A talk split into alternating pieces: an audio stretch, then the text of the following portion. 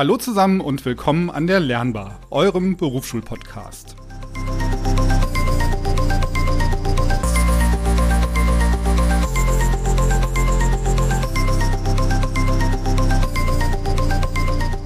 Heute sprechen wir darüber, wie ihr mit Screencasts und selbstgemachten Erklärvideos euren Unterricht gestalten könnt.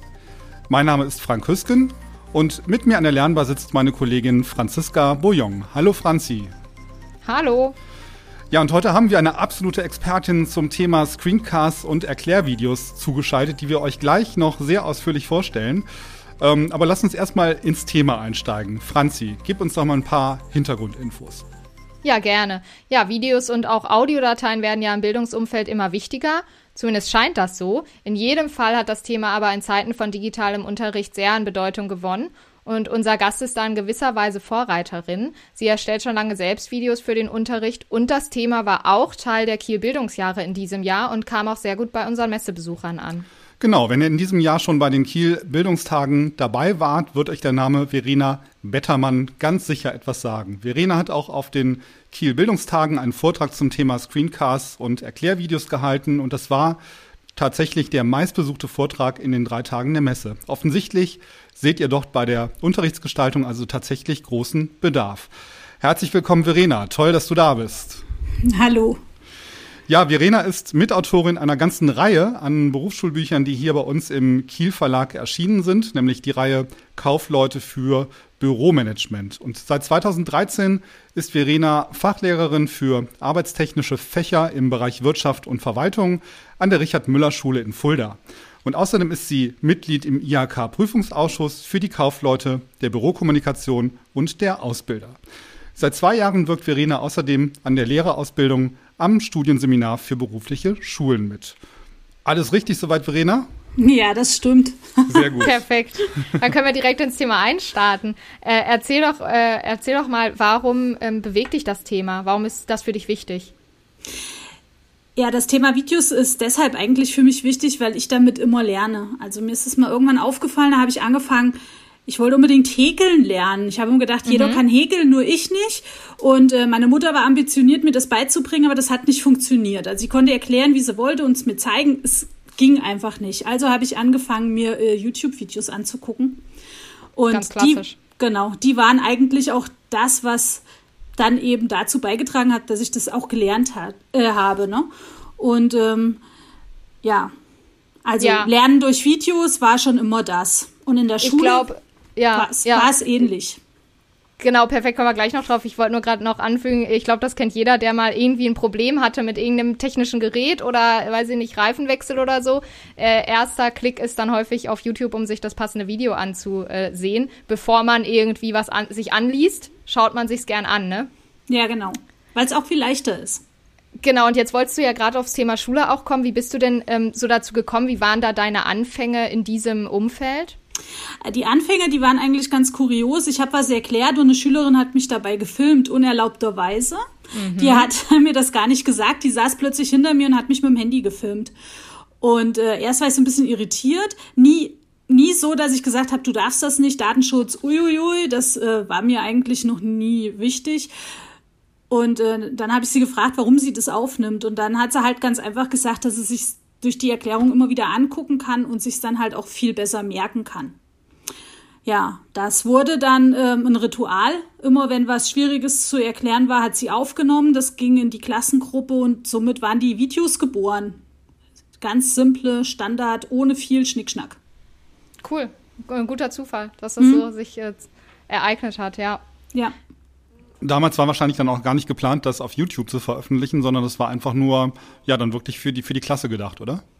Ja, ja, also da war nie ein Gedanke an äh, YouTube oder so. Ich bin auch nicht auf YouTube, da bin ich immer ein bisschen schüchtern. Ich habe Angst vor negativen Kommentaren. Hm, das kommt mir bekannt vor, das kenne ich. ja. ja. Na, also alle Sachen, die ich produziere, die bleiben auch bei mir. Also die, meine, meine Sachen liegen mittlerweile auf YouTube, aber in einem geschützten Bereich. Und die bleiben auch bei mir und die gehen auch nur an die Person, an die ich das, wie, wie ich das steuern kann. Mhm. Warum hast ja. du denn, warst du dann irgendwann nicht mehr mit diesen einfachen Videos zufrieden oder warum hast du dann angefangen, das zu professionalisieren? Ja, das war ein Zufall. Und zwar hat, ähm, da gab es eine Weiterbildung, hieß Studium Digitale von der, vom Medienzentrum in Limburg. Die hatten ähm, da, wie gesagt, in dem Bereich eine Weiterbildung und da ging es äh, um Videoschnittprogramme.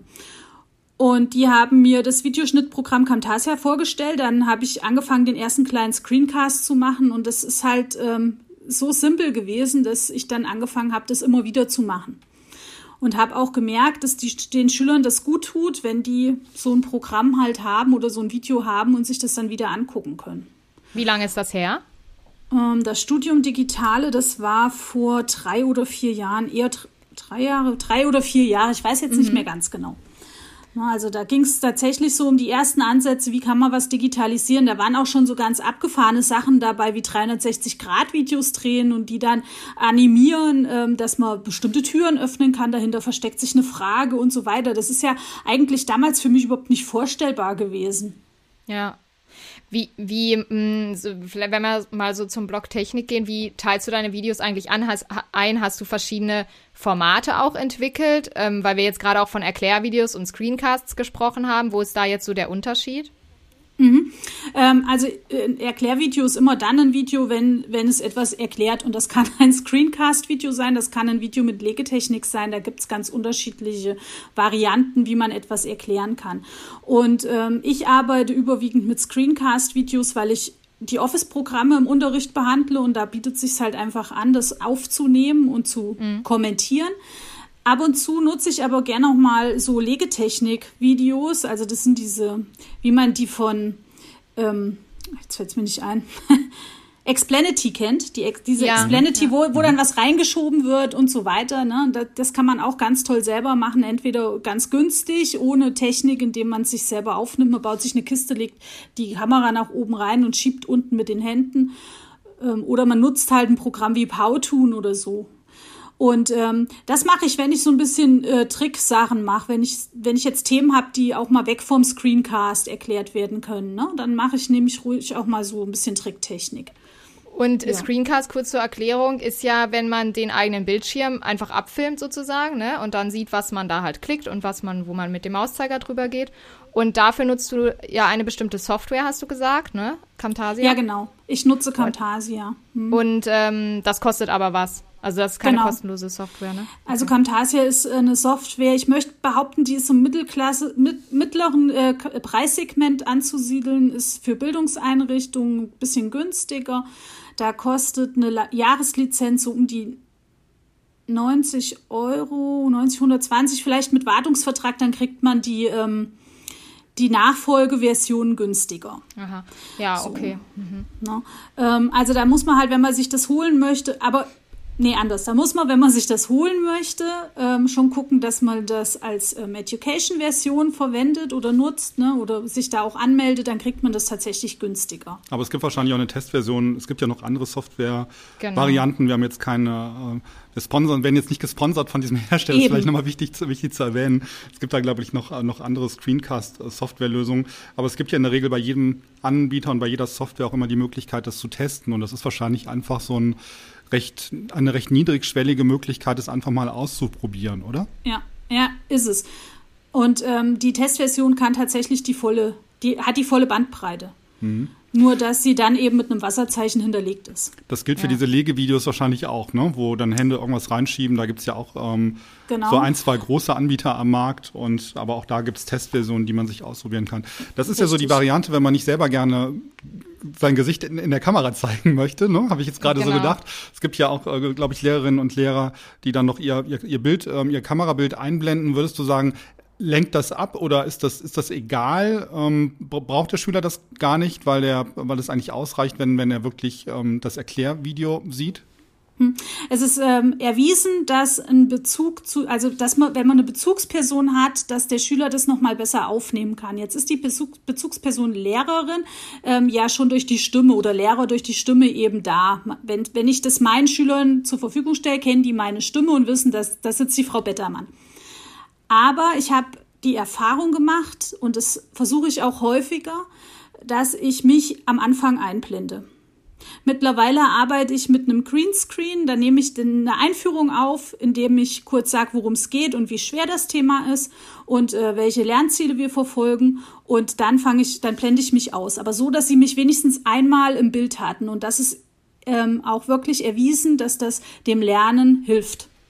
Vielleicht sollten wir das auch mal machen, Frank. ja, Greenscreen habe ich jetzt hier, habe ich jetzt hier tatsächlich auch hängen.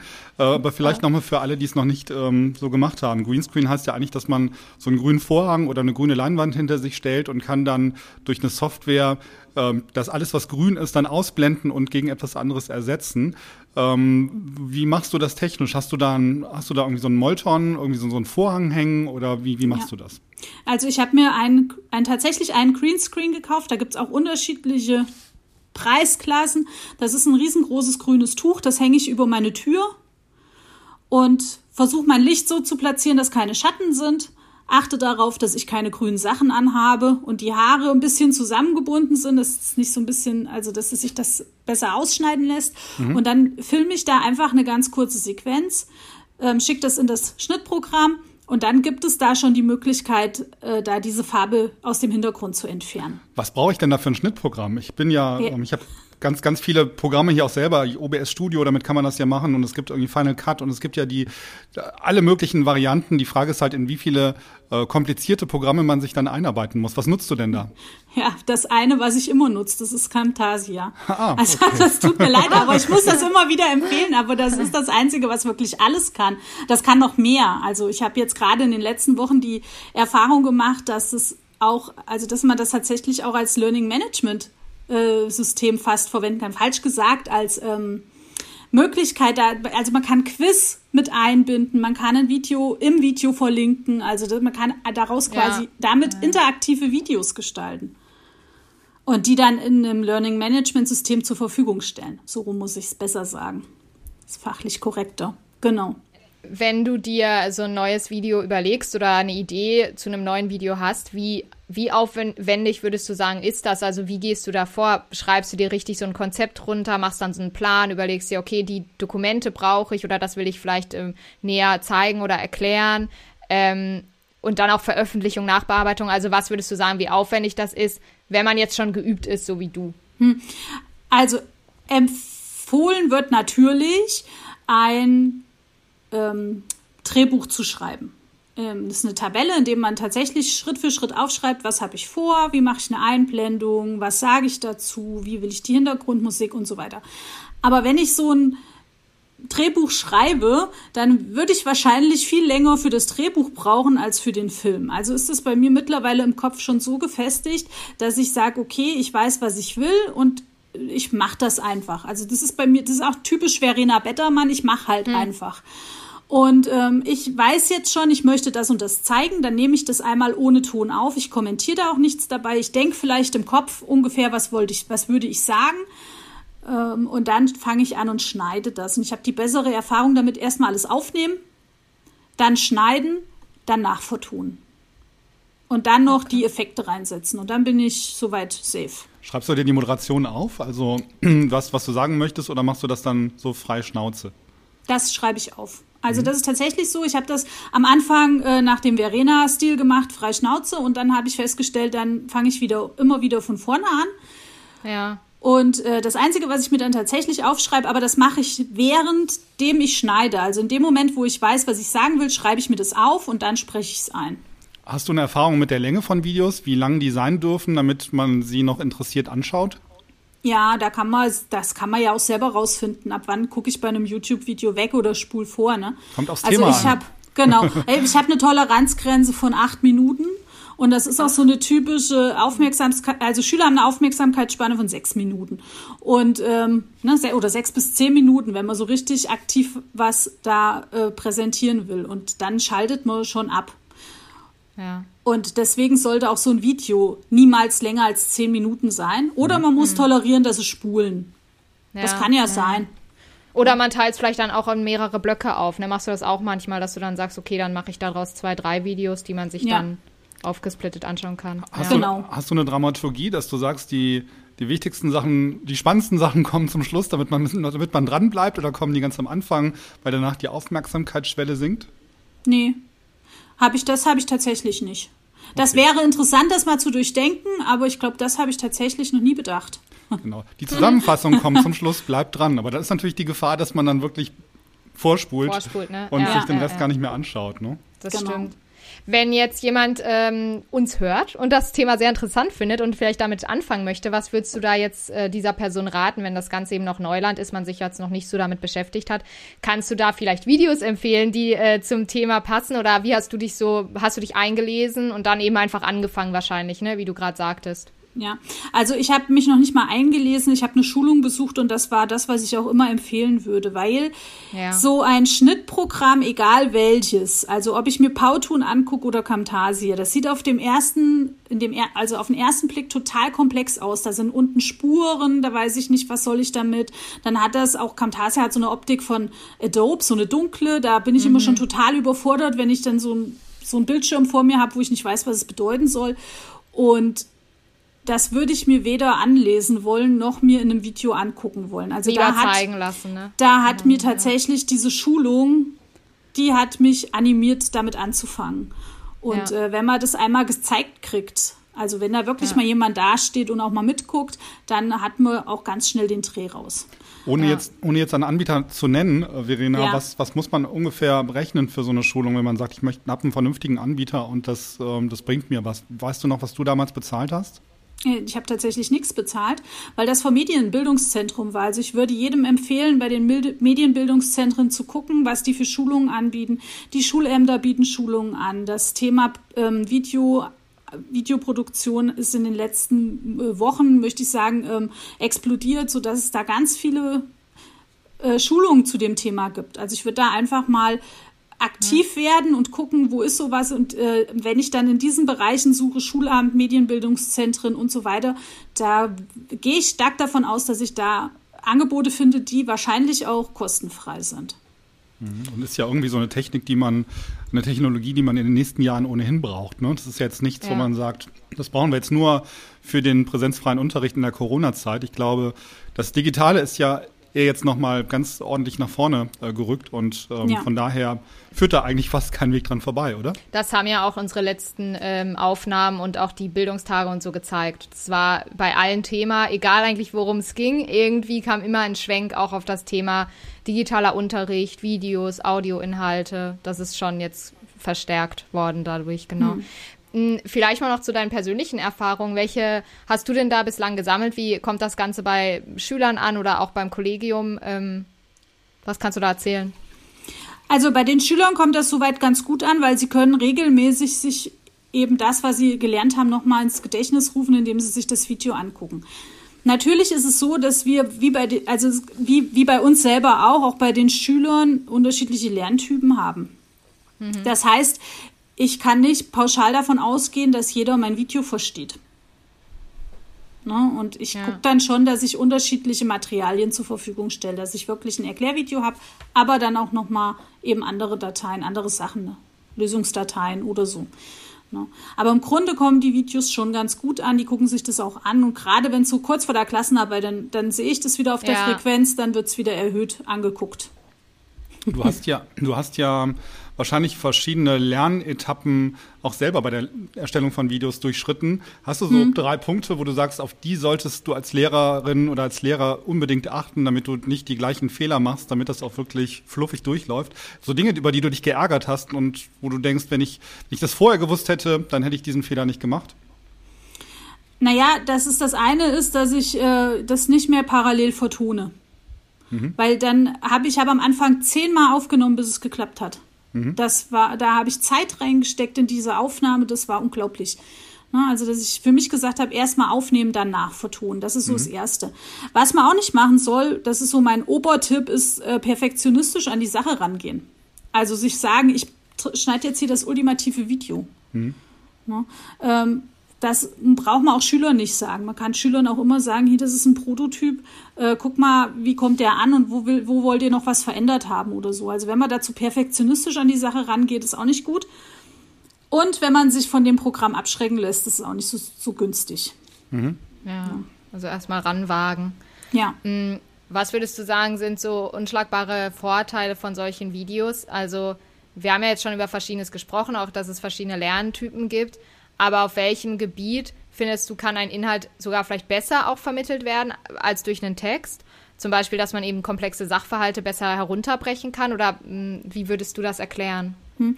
Also jetzt gerade in meinem fachpraktischen Bereich, in dem ich ja tätig bin, sind, äh, de denke ich, Videos unabdingbar, gerade wenn ich mal was zeigen will und die Materialien einfach auch nicht vor Ort habe. Ne? Ich an das Thema Post und Registratur denke, ähm, ist jetzt, es ist ein bisschen veraltet, aber zeig mal jemandem eine Poststraße. Die hat man hm. nicht in der Schule stehen. Ja, das ne? stimmt. Oder ein Rohrsystem gibt es ja immer noch, auch wenn man es kaum glauben mag. Ne? Also da sind ja, da ist ein Video einfach prädestiniert dafür. Und was ich jetzt selber auch an der eigenen Erfahrung lerne, weil weil ich gerade noch eine interessante Weiterbildung zum Thema E-Learning besuche, ist, dass man bestimmte Inhalte aus dem Unterricht auslagern kann und die Schüler im Vorfeld eben über diesen Flipped Classroom auffordern kann, sich äh, diese Inhalte selbst zu erarbeiten. Und das kann man wunderbar mit einem Erklärvideo machen, dann das Ganze noch ein bisschen durch Fragen steuern, dass sie schon mal was erarbeitet haben, dass sie drüber nachdenken müssen. Und dann habe ich im Unterricht die Zeit zu üben. Ja. Das ist ein Luxus, den wir ja. uns jetzt erlauben können, weil wir jetzt die Technik haben. Ja, dass man das so vorbereitet, ja. Hast du das Gefühl, dass das Thema jetzt durch die Pandemie durch die Decke gegangen ist und nochmal eine gewisse Dynamik bekommen hat? Also zeigen Kollegen auch vermehrt Interesse und sprechen dich an? Ja, also äh, gerade das Thema E-Learning ist durch die Pandemie richtig gepusht worden. Ich bin auch damals mal von, von der Zeitung gefragt worden, wie ich das finde. Ne? Und es, es hätte uns nichts Besseres passieren können, auch wenn es noch so blöd anhört. Aber in, in Schule hätte uns gerade mal nichts Besseres passieren können, wie äh, dieses Thema, wie, wie diese Pandemie. Ja. Ne? Dieser, dieser Kampf gegen Windmühlen im Vorfeld, ähm, da ein bisschen mehr Digitalisierung reinzubekommen, das wurde mit einem Schlag abgelöst.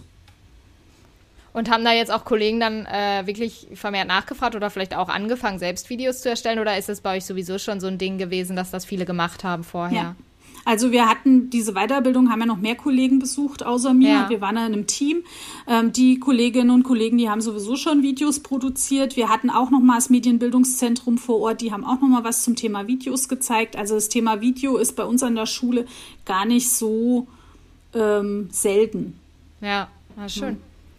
Ja. Vielleicht noch äh, als letzte Frage von meiner äh, Seite, what's next? Da hast du irgendwelche Pläne für die Zukunft? Hast du dir überlegt, okay, ich äh, habe noch andere Ideen, die ich gerne umsetzen möchte? Oder bleibst du jetzt bei diesem Videothema? Nee, also da geht ja im Bereich E-Learning ganz viel. Ich habe jetzt mhm. angefangen und habe ähm, über mit, mit so ähm, wie heißen die denn, ähm, Autorentools, damit kann man so ganze Lernprogramme schreiben. Da ja. bin ich gerade dran, dass ich anfange, so Lernprogramme zu schreiben, die das ähm, Ganze noch mal noch medialer verknüpfen. Also da kriege ich einen Podcast rein, da kann ich ein Video reinmachen, da kann ich einen Text reinmachen, da kann ich ein Quiz reinmachen. Also das ist ein äh, richtig, so richtig cooles System, da bin ich dran. Und ähm, ich habe jetzt angefangen, in meinem Videoprogramm tatsächlich mit interaktiven Videos zu arbeiten. Das jetzt erste Video ist produziert, es ist beurteilt von meinen Schülerinnen und Schülern und äh, von mir auch. Ich bin zufrieden damit. Was also heißt interaktiv? So, interaktiv heißt, heißt, ich habe ähm, ein Themenfeld erklärt und habe direkt nach der Erklärung ein Quiz geschaltet, sodass die über das, was ah. ich vorher geredet habe, einfach nochmal nachdenken mussten und mussten erst kam also im Video erst weiter, wenn sie das Quiz beantwortet haben. Ach cool, ja, das ist ja nicht schlecht. Okay, hm. dass sie dann selbst schon tätig werden. Mhm. Interessant. Ja. Genau, ja. dass du das Thema Podcast erwähnt hast, das haben wir natürlich auch gehört. Dann gibt es bald den Verena Bettermann Podcast. Ja, also bei uns an der Schule gibt es tatsächlich einen Schulpodcast, mhm. schon seit äh, einiger Zeit, ist sehr interessant, ja. Ein Wirtschaftspodcast. Also Der dann von, äh, von für Lehrern. Die, für die Schülerinnen und Schüler. Ja, genau. Für die Schülerinnen und Schüler hat ähm, das macht ein Lehrerteam und die holen sich ähm, Leute aus der Wirtschaft und interviewen die zu, zu bestimmten Themen. So wie ihr das jetzt gerade mit mir tut. Cool. Da, da hören wir doch, da hören wir doch mal rein. Den verlinken wir doch mal. Ich kann mal sagen. Das, das schauen wir uns mal an. Ja. genau. Sehr schön. Ja, haben wir noch was? Oder sind wir soweit ansonsten glücklich? Also ich habe meine Fragen gestellt. Ich bin glücklich. ja, Verena, hast du noch irgendetwas, was du unseren Hörerinnen und Hörern mit auf den Weg geben möchtest? Oder bist du auch glücklich so? Also im Grunde bin ich immer glücklich, war noch nie unglücklich. Ich äh, gebe allen auf dem Weg, dass sie es versuchen sollen, dass es enorm Spaß macht, dass man auch selber nicht alle Videos produzieren muss. Macht auch Spaß, das Ganze mal umzudrehen und den Schülern das an die Hand zu geben und zu sagen, jetzt mach du mal dazu ein Video. Und man möchte kaum glauben, die haben es äh, noch mehr drauf. Und man kann ja, wir. und man kann, das ist ja das Schöne, Verena, alles aufzeichnen, tausendmal probieren, bis man irgendwann selber zufrieden ist. Und man muss ja nicht live irgendwas ins Internet sprechen, sondern hat ja die Möglichkeit, das einfach für sich auszuprobieren und ja, so lange ran, dran rumzudoktern, bis das dann sitzt. Und die ersten Male, das ist ja bei allem, was wir neu lernen, dauert es halt noch ein bisschen länger, aber dann, dann macht es auch Spaß irgendwann, wenn man merkt, dass es irgendwie gut funktioniert und dass man auch eine Resonanz bekommt. Genau, und irgendwann geht es ganz schnell. Und im Übrigen äh, reicht auch ein einfaches Handy für mal eine schnelle Aufnahme vom Bildschirm. Mhm. Ja, genau. Das muss keine aufwendige Technik sein. Ja, ja. Äh, um es auszuprobieren, ne? um sich erstmal ranzutasten. Ja, genau. das stimmt. Genau. Ja, gut, dann würde ich sagen, damit sind wir dann am Ende der heutigen Sendung angekommen und bedanken uns bei dir, Verena, fürs Mitmachen und bei euch fürs Zuhören. Wenn es euch gefallen hat, dann gilt wie immer, wir freuen uns über Sternchen im Podcast-Player, bei YouTube oder wo immer ihr uns auch zuhört. Und natürlich auch auf Kommentare oder auf Fragen aller Art. Schreibt uns einfach an podcast.nwb.de. Macht's gut, bleibt gesund und bis zum nächsten Mal. Tschüss. Tschüss zusammen. Ciao.